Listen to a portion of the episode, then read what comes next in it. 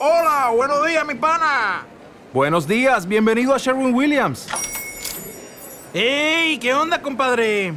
¿Qué onda? Ya tengo lista la pintura que ordenaste en el ProPlus app. Con más de 6.000 representantes en nuestras tiendas listos para atenderte en tu idioma y beneficios para contratistas que encontrarás en aliadopro.com. En Sherwin Williams somos el aliado del PRO.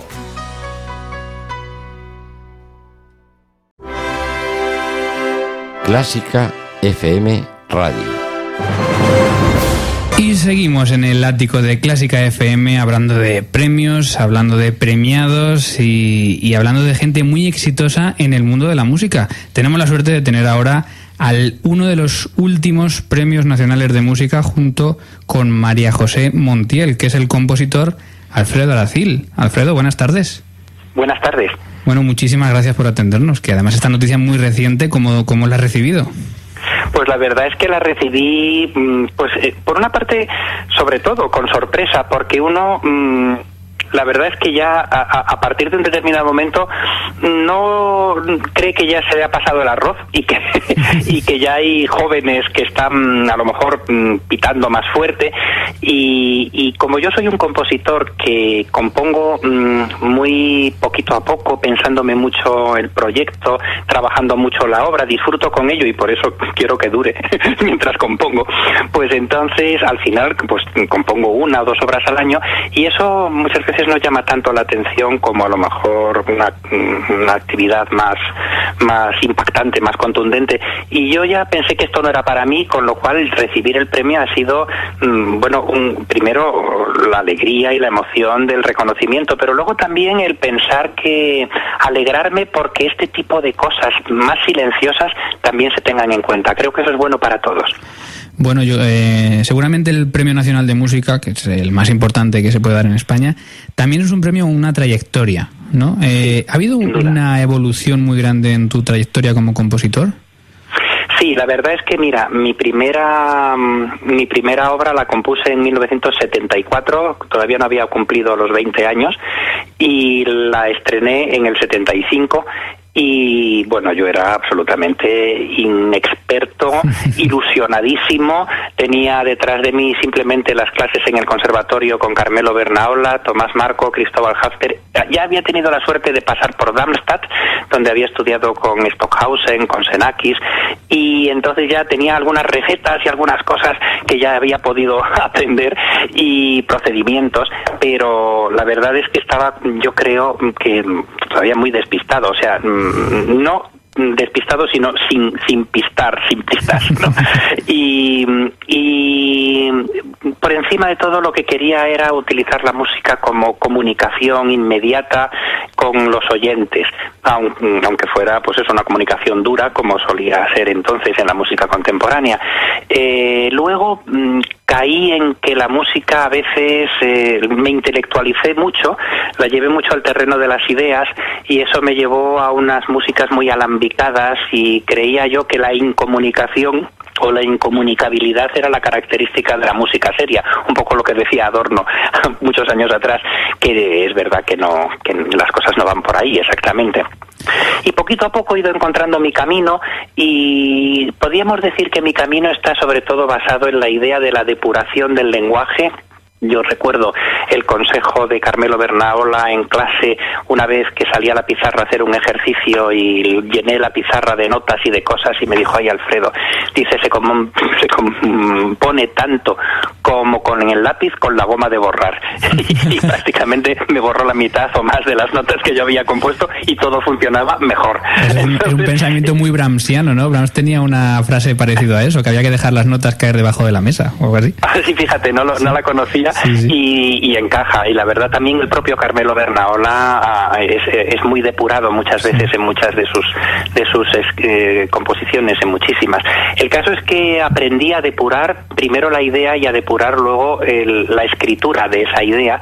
Y puedo decir que mi música es comunicativa, muy comunicativa, pero pero muy poética, muy eh, digamos es un tipo de comunicabilidad muy ambigua, muy sutil y eso quizás puede ser mi característica Estamos hablando con Alfredo Aracil, último premio nacional de música, eh, que bueno, él dice que su música es poética, Tomás Marco ha dicho que es intelectual, exquisitamente sencilla, García del Busto ha dicho que es pensada, muy reflexionada, incluso Luis ha dicho que es lo mejor de España y del mundo. Bueno, eh, es muy difícil encontrar malas críticas. lo ha dicho? No, era una cita de, de Lewis, ¿no? Que decía que Ah, o sea, al ah, sí, estudiar, sí. a- al estudiar en, en España y en Europa se quedó con lo mejor de, de Ah, ambos. Exactamente, que, que tu música se quedó con lo mejor de España y del mundo, al haber estado dentro y fuera. Eh, es difícil leer críticas malas eh, sobre tu trabajo, que cosa que es que, que da gusto, ¿no? Cuando buscas eh, el trabajo de alguien y todo lo que lees es bueno. Eh, Así que bueno, supongo que son cosas las críticas eh, que van saliendo que van motivando el trabajo de, de uno, ¿no? La verdad es que sí. O sea, uno compone sobre todo sobre su idea. Y además, cuando uno es compositor, pero no depende eh, su vida del éxito o el fracaso de sus composiciones, es decir, que uno no es como el que solo vive de sus composiciones. Yo he vivido de, de muchos otros trabajos muy paralelos y además tremendamente enriquecedores, todos ellos. Para mí, pues en realidad eso me ha permitido mm, no mm, depender mucho o no estar muy pendiente de que para los demás eso fuera un mm, que resultara un éxito ante los demás, ¿no? Eh, y yo la verdad es que había ya conseguido mm, crear mi propio mundo donde yo creaba lo que me interesaba por extravagante que fuera y, y depuraba mis ideas y mimaba mis proyectos, me esmeraba en cuidar el trabajo.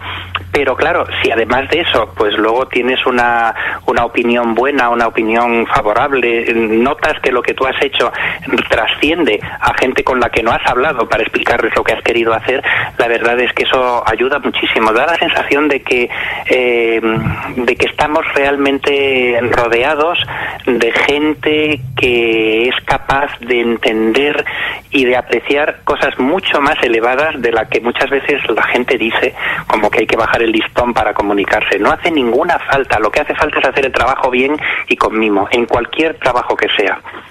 Bueno, este que hablaba y me apuntaba la correcta cita de la crítica se llama José Manuel Cumbreras y te escucha y te pregunta pues, la pregunta que tiene preparada para ti. Pues hola Alfredo, es, es un gusto poder hablar contigo. Igualmente, Manuel, y lo mismo digo.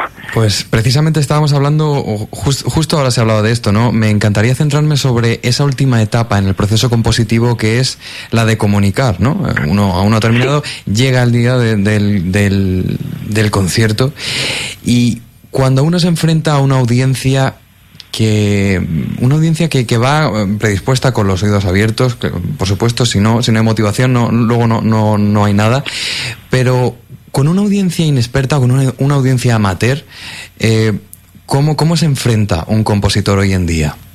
Pues mira, yo creo que mejor que con nadie.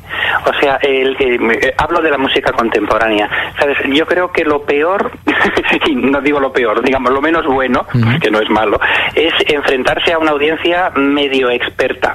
Es decir, los que tienen una idea mm, más o menos parcial o, o más o menos sesgada de cómo debe ser la música, mm, los que piensan que la música murió con Stravinsky, los que piensan que hasta Mozart no sé qué, los que todo esto, ¿no? Eh, ese tipo de filarmónicos son mm, lo menos conveniente para un estreno de una música nueva, porque tienen una idea preconcebida de por dónde tienen que ir los tiros. Y, y es una es una idea un, un poquito estrecha porque no son súper expertos ni súper conocedores ni, ni, ni súper abiertos.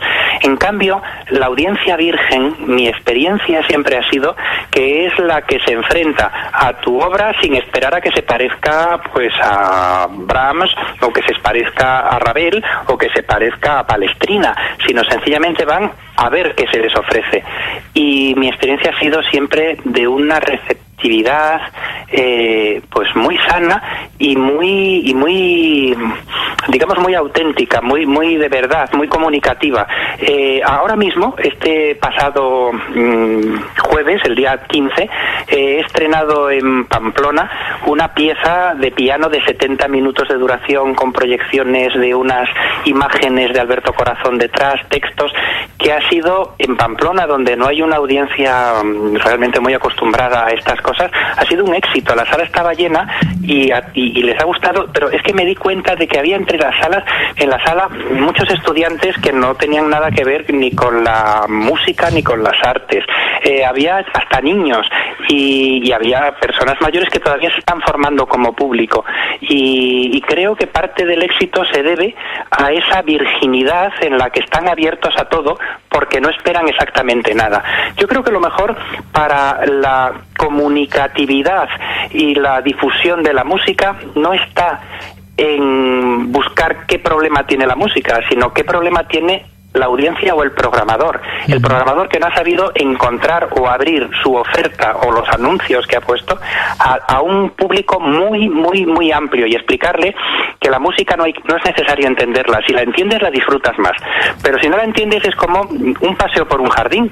Yo no sé de botánica, pero disfruto paseando por un jardín y creo que parte de nuestra audiencia le debe pasar lo mismo que a mí. Pues lo mismo pasa con un concierto. No hace falta saber de solfeo para disfrutarlo, vamos, si está bien interpretado, si está bien compuesto si en definitiva el concierto es tan bello como el jardín con el que disfrutamos. Bueno, y tengo aquí también a mi lado a Ana Laura Iglesias, que ya te saluda, Ana. Alfredo, muchas gracias por estar aquí con nosotros, un placer. Encantado, Ana, cómo no. Bueno, a mí me gustaría preguntarte por otra faceta profesional tuya, que es sobre tu trayectoria en la radio. Has sido fundador y diseñador de la serie de los conciertos de Radio Clásica, que ha sido además premiada en los premios Ondas en 2007, director de contenidos de Radio Clásica también. Me gustaría preguntarte que, cuál, sobre cuál crees que es el, la clave para, que, para tener una buena trayectoria en radio. Que nos des algún consejo para nosotros que llevamos menos tiempo en esta profesión, digamos. Pues mira, Ana, yo, mmm, bueno, la clave eh, puede tener un poco que ver con lo que empezaba a decir antes sobre los gestores y los programadores. Lo más importante es eh, el amor por lo que hacen, eh, eso está claro que vosotros lo tenéis a raudales, y el conocimiento sobre lo que se maneja. O sea, el, el, el yo, yo siempre he recomendado, tanto a la hora de, de programar pues un festival o programar una serie de conciertos o programar un programa de radio, que hay que programar de oído. Es decir, imaginándose es al es, cómo será al escucharlo. Si después de una pieza, de, de, una suite de pequeñas piezas cortas, lo más interesante no es poner algo un poquito más largo, eh, no, en vez de otra suite de muchas piezas cortas, que eso puede despistar, si conviene hacer el contraste de, de timbres y que después de una obra orquestal pase una de a solo, que la voz aparezca, etcétera, etcétera. Todo eso es, es, es algo que yo llamaría programar de oído. Pero bueno, eh, también hay otra cosa que, que, yo creo que es importante, eh, que es el, el, el, el, tratar de comunicar, o sea, el creer en lo que se está haciendo y el dirigirse a un público mmm, tan amplio como uno quiera, pero explicándole con, con, fe en lo que uno ha decidido, qué es lo que ha decidido programar. Eh, eso para mí no ha fallado casi nunca. Y luego hay una cosa que yo aprendí en la radio, en una de mis facetas más enriquecedoras que he tenido durante años, que fue cuando era yo delegado de Radio Nacional de España en Euroradio, el, la Unión Europea de Radiodifusión, y, se, y, y, por elección, yo era muy jovencito, pero me, a la, al cabo de dos o tres años me eligieron para formar parte de un, una comité delegado un grupo de expertos, se llamaba, me da un poco de apuro, pero de un grupo de expertos para la programación de los conciertos de Euroradio entonces eran cada 15 días los lunes y cada concierto se hacía en una ciudad de Europa. Y creo que se sigue haciendo algo así eh, en una ciudad de Europa y, y, se emitía a toda Europa en, uh -huh. en, directo o se podía emitir en diferido. Pero entonces teníamos que programar eh, de tal modo que eh, tuviera que ver con esa ciudad, o sea, que fuera una programación mmm, eh, que en cierto modo con un enfoque local de por qué lo hacíamos desde allí, eh, pero al mismo tiempo tenía que interesar a todos. O sea, un claro. concierto uh -huh. centrado o, o, emitido desde Atenas tenía que interesar a un señor de Helsinki o de Lisboa. Un concierto desde Sevilla tenía que interesar sí, a un señor de Berlín o de Roma. ¿no? Entonces, esa, eso ya es, es, es, no sé, es un intangible en el que tienes que saber combinar lo local con verdadero interés global.